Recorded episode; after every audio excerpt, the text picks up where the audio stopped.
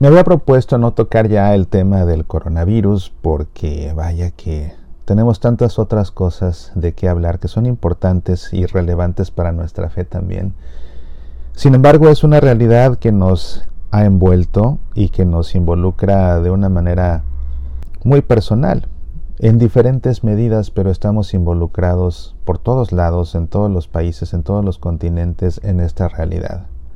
Y en esta ocasión quisiera reflexionar contigo sobre algunos aspectos, pero no ya como el periodista que observa, sino como la persona que sufre por el coronavirus porque ha afectado a una de las personas que más quiero en este mundo. ¿Sí? Una de las personas que más quiero en esta vida está enferma de coronavirus. Y ha sido verdaderamente terrible ver su deterioro de salud, ver su sufrimiento, la preocupación por su familia es algo que me ha agobiado al extremo. He tratado de dar mucho acompañamiento espiritual por el cariño que nos une y vaya que duele, vaya que duele. Te puedo decir que estos últimos días he llorado como nunca en la vida, con angustia, con dolor, con tristeza. Y sabes que por fin he comprendido a lo que se refería Santa Teresa de Calcuta cuando decía ama hasta que te duela. Porque vaya que me he dado cuenta de que mientras más duele es porque más se ama.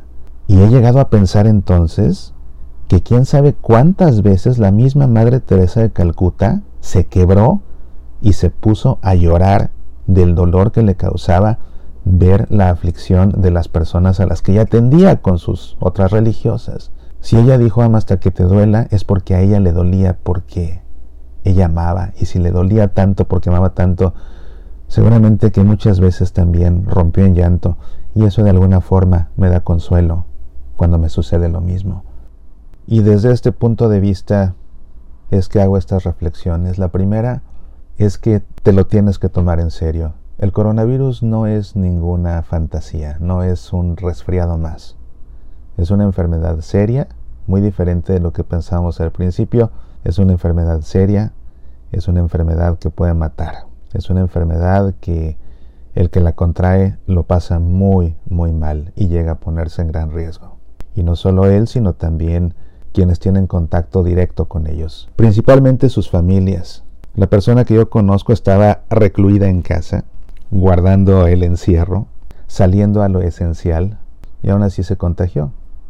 Parece que las precauciones no son suficientes, sin embargo, no podemos desestimarlas y tenemos que protegernos al máximo porque mientras mayor sea la protección, menor el riesgo.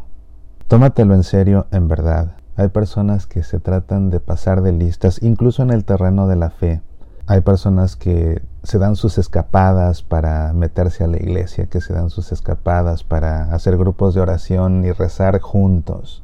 Hay párrocos que también se las ingenian para permitir accesos aquí, accesos allá, licencias aquí, licencias allá. No saben el gran riesgo en el que están poniendo a la gente. Esto no se comprende hasta que esto no te toca de manera directa. Te digo, para mí el coronavirus ya no es una noticia, para mí el coronavirus es un enemigo personal, porque le está haciendo mucho daño a quien tanto quiero. Y es entonces cuando se valora y se entiende tantas cosas. Otra reflexión, no hagas chistes, no publiques bromas acerca del coronavirus. No sabes lo que duele a las personas que están enfermas o que esté enferma una persona a quien quieren mucho. No sabes cómo duele. Es cierto que muchas veces para tratar de disminuir la gravedad de las cosas, las personas tienden a bromear acerca de ellas. Como que reírse de las cosas les resta gravedad y al restarles gravedad ya no duelen tanto pero al bromear tú lastimas a muchos, porque cada vez son más, cada vez somos más los que estamos viendo esto de cerca. Y esa es la siguiente reflexión. El coronavirus está cada vez más cerca, porque estoy seguro que entre quienes me están escuchando hay personas que igual primero lo veían solo como una noticia, quizás en la televisión, quizás en los diarios. Después se comenzaron a enterar que el papá del jefe, del vecino, del amigo contrajo el coronavirus pero de pronto ya es el vecino de a dos cuadras, ya es el señor que tenía la tiendita de la esquina, ya es mi tío, mi primo, ya es alguien en casa, ya soy yo. Cada vez está más cerca, por eso tienes que cuidarte, por eso tienes que tomarlo en serio Y por eso no hagas bromas, porque cada vez, sin querer, vas a lastimar a más. En cuanto al tema de la fe, de la praxis religiosa, del aislamiento, a nadie nos gusta tener que estar en casa siguiendo las misas por internet o por televisión. A nadie nos gusta, a todos nos hace falta la Eucaristía. A todos nos hace falta congregarnos para dar culto a Dios como iglesia.